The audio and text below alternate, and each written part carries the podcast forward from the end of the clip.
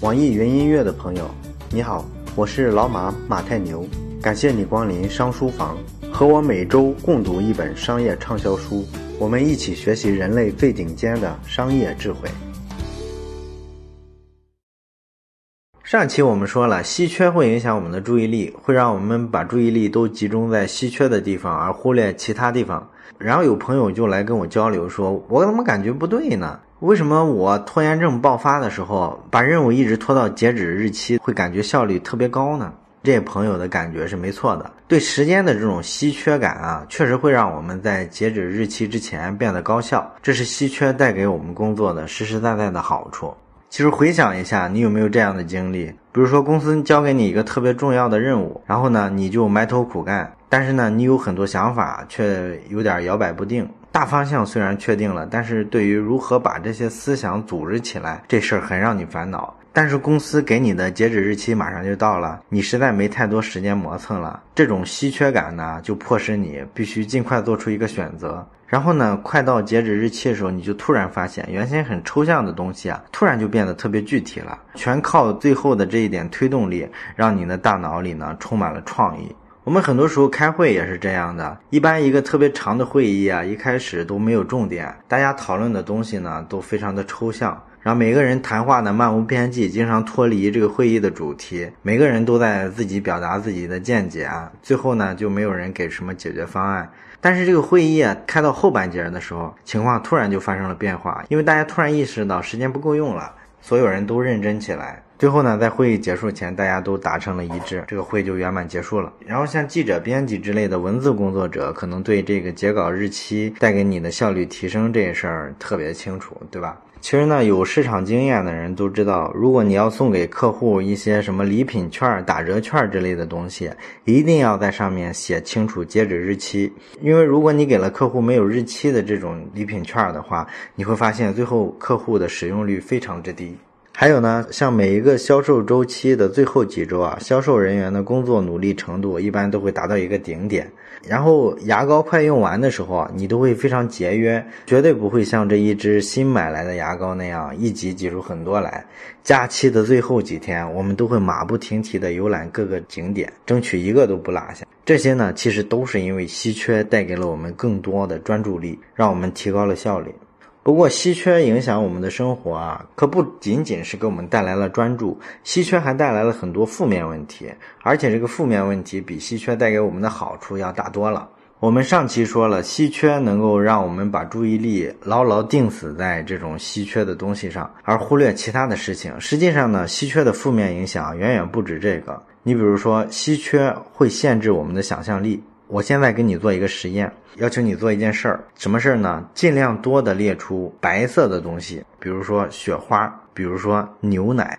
那现在你能想到多少白色的东西呢？我相信你会有几个选项，但是一定不会特别多，对不对？其实刚才这个小任务有一个陷阱，什么陷阱呢？就是我把雪花跟牛奶这两个例子给到你之后，反而限制了你的想象力，你反而能列举出更少的白色的东西。心理学家呢，把这个叫做抑制作用。什么意思呢？就是说，一旦在你的脑海里把白色和牛奶、雪花建立起连接来，那每次当你想到白色东西的时候呢，这条被激活的链接就会把你直接带回到这个牛奶、雪花上，然后呢，让雪花跟牛奶的这个印象啊更深刻。所以，其他的白色的东西这时候就受到了抑制，我们更不容易想到。这就是我们大脑的一个基本特点：对一件事情的专注会抑制其他事情，扼杀你的很多可能性。所以这时候你就往往就。没太多想象力，生活中也是这样。你比如说，你要生某个人气的时候，这时候抑制作用就发生了，它会让你主动忽略他的好处，专注于他那些让人讨厌的地方。这其实是一个道理。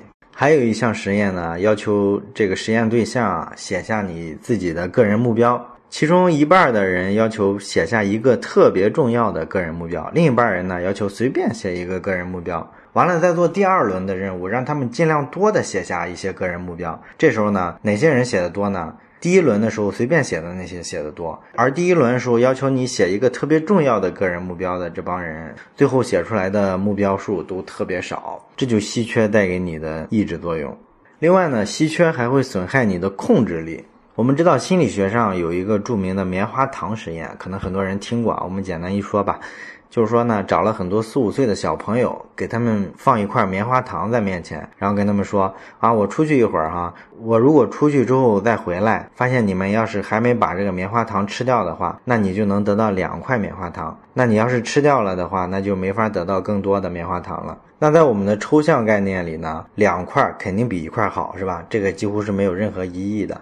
但是呢，当一块真正的棉花糖摆在你面前的时候，一下子就能把两块棉花糖这个概念完全打败。所以很多小朋友就抑制不住冲动，在实验人员回来之前就把棉花糖吃掉了。棉花糖这种稀缺资源呢，完全打败了小朋友的自控力。那还有一个有意思的实验，实验人员呢找了很多胖子。这帮胖子呢，现在都在节食，他们不愿意吃甜食。然后实验人员呢，就让这些胖子呢记住一个数字，但是呢，有的人记的是一个两位数的数字，有的呢是一个七位数的数字，难度不一样。然后呢，让他们去选择食物，食物呢有两种，一种是水果，一种是蛋糕啊，蛋糕就是甜食，这个胖子是现在坚决不能吃的。然后这时候呢，实验人员就要求这些胖子啊，在大脑里不断的重复刚才让他们记住的这个数字。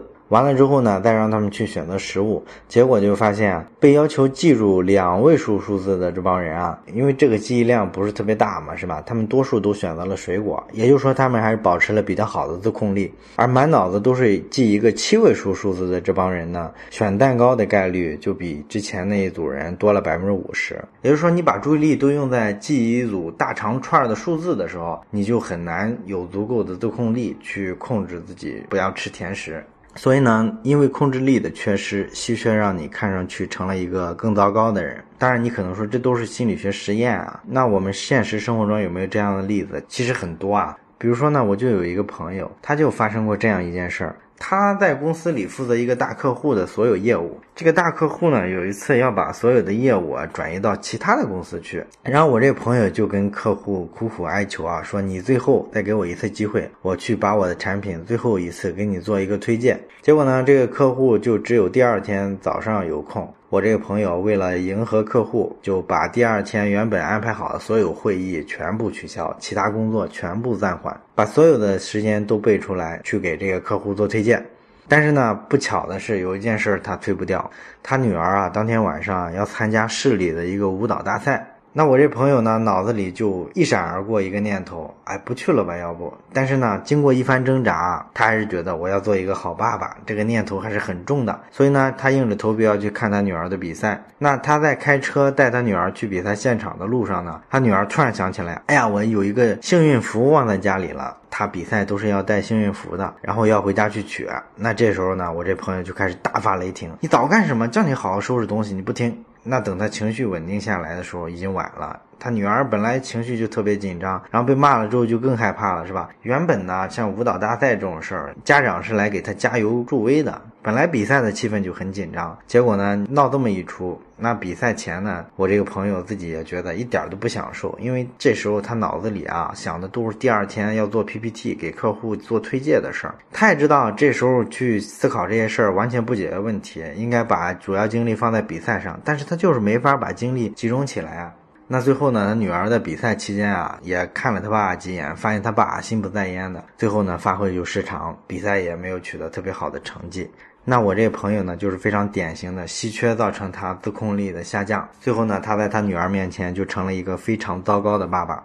那还有一个例子是关于这个穷学生的。我们知道很多穷学生都会考上很多好学校，但是呢，好的大学往往学费特别高。那穷学生为了上大学，一般都要东拼西凑，完了还要申请助学贷款。但是呢，穷学生有一个好处，他可以刻苦学习，一般都能拿到奖学金。拿到奖学金之后呢，这时候就可以凑齐了，把贷款还上，把学费交了。但是问题就在于，有时候会发生很多意外。你比如说，很多奖学金啊都是企业赞助的，但是这两年呢，经济形势不好，所以很多企业呢，他就取消了给学校的这个奖学金赞助，这就导致很多穷学生原本有很多机会申请的这种奖学金，后来都没了。那收入一下没了，他就不得不去节省自己的开支了。而且呢，不只是这样，在他的认知上会造成很多冲击。你比如说，他在期末考试需要复习的时候啊，天天琢磨的事儿是我怎么从银行贷款，怎么应付下学期的学费，然后我能不能向我的叔叔借一笔钱？但是呢，我要是向叔叔借了钱，我爸妈知道了会不会不高兴？或者我要不要干脆转学，转到一所学费比较低的普通大学去接着上呢？等等等等，他在思考这些时候啊，那他就肯定无法集中精力来复习了，对吧？结果呢，第二天考试的时候就会不在状态，考试最后就稀里糊涂的，非常简单的题全做错了，成绩不好，更没法申请奖学金，然后这就是个恶性循环。所以呢，你看稀缺给你造成的这种自控力的下降啊，会让你很多事儿做得一团糟，你的工作表现、学习表现都会非常之差劲。而且呢，这还不算最严重的，稀缺还能影响到什么呢？影响到你的智商。可能很多朋友会觉得这就有点夸张了吧？其实一点都不夸张。你想想一件事儿，如果你的电脑开着迅雷在下载电影，这时候你打开浏览器去上网看视频，是不是会很卡很慢？对于大脑也一样，大脑也有它思考问题需要的带宽，而且呢，大脑的带宽也是非常有限的，用在这儿多了就不能用在那儿。所以呢，如果你把大脑的主要带宽都用来思考稀缺的东西了，那你就会变笨，你的智商就会变低下。这心理学家呢，在商场里啊做过很多实验。这实验怎么做呢？就是说，在商场里发了一堆问卷，然后跟这些填问卷的人说：“哎呀，咱们想象一个状况哈，你的汽车呢出了问题，维修的话需要三百块钱，然后你的保险呢能够给你保一半的费用，也就是一百五，剩下你要自己担。那你现在就需要做个决定了，你说你是现在马上就去修理一下，还是说等一等，盼着这个车子还能再多开一阵呢？”这个问题其实是个非常简单的决策，对吧？然后做这个决策之后呢，不管这个人是怎么回答，然后马上给他们做一些智商测试。结果呢，就发现这个穷人跟富人啊，在这个智商上的表现没有任何区别，大家是一样聪明的。然后后续呢，把这个实验做了个改进，还是在商场发问卷，还是问大家这个汽车坏了的问题。但是这会儿呢，这个汽车的问题变大了，不是三百块钱就能修好了，是三千块钱。这时候继续问大家：你是马上去修啊，还是再开一阵儿？让大家做完这个决策之后呢，然后再做智商测试。这时候就特别有意思了。富人完全没有受到任何影响，但是穷人的智商突然就变低了。这是为什么呢？很简单，因为穷人嘛，缺钱。钱对他来说是个稀缺的问题，这个稀缺的问题一旦出现之后呢，就意味着他们马上就会把金钱视为一件大事儿，因为他们现实场景里真的缺钱嘛。一旦触碰到大脑中这个部分的记忆，关于稀缺的这种真实的场景化的想法，一下就在他头脑里浮现出来的。什么信用卡刷爆了呀，马上是还款了，怎么凑啊？要不要分期还款啊？利息是不是太高啊？要不要借一笔钱来应急啊？等等等等。这些场景一下就出来了，所以一下就把他的大脑带宽都占据了。当你给他做智力测试题的时候，你就会发现他完全就表现出一个智力低下的状况。当然了，这个实验不只是一个假设了，它也有在现实中对应着实实在在的例子。你比如说，印度的农民，他们一年中一般只有一到两次能得到收入的机会，就是说这个庄稼收获的时候嘛。然后你在他们收获前跟收获后去做智商测试，结果完全不一样。收获之前的时候，因为之前赚的钱啊，到这会儿基本都花没了，所以这时候呢，他们特别操心钱的事儿。你去做智商测试，他们的智商这时候表现的都特别低下。而农作物收获了之后卖了钱，他们获得了短暂的富足，你这时候测他们的智商也会出现明显的提升。还有一种现实的状况呢，就是同一个人在你要节食减肥的时候，跟不需要节食减肥的时候测智商前后也会出现明显的偏差。然后还有就是，你早上跟女朋友吵架了，那你到公司工作的时候，这一天效率都不会高，因为你的大脑带宽被吵架时候的各种烦闷、牢骚、愤怒全部占据了，所以你在处理其他事儿上的带宽就不够了，所以这时候你在工作上会犯很多特别低级的错误，这也是你智商变低的一种表现。所以说呢，稀缺能带给我们生活中的影响其实还是蛮大的。它让我们更关注稀缺的东西，产生了一些高效率，但是呢，也会降低我们的想象力，降低我们的智商和自我控制能力。总的来说呢，会给我们的工作生活带来很多负面的影响。那下一期呢，我们就讲一下怎么才能逃离这种稀缺的陷阱。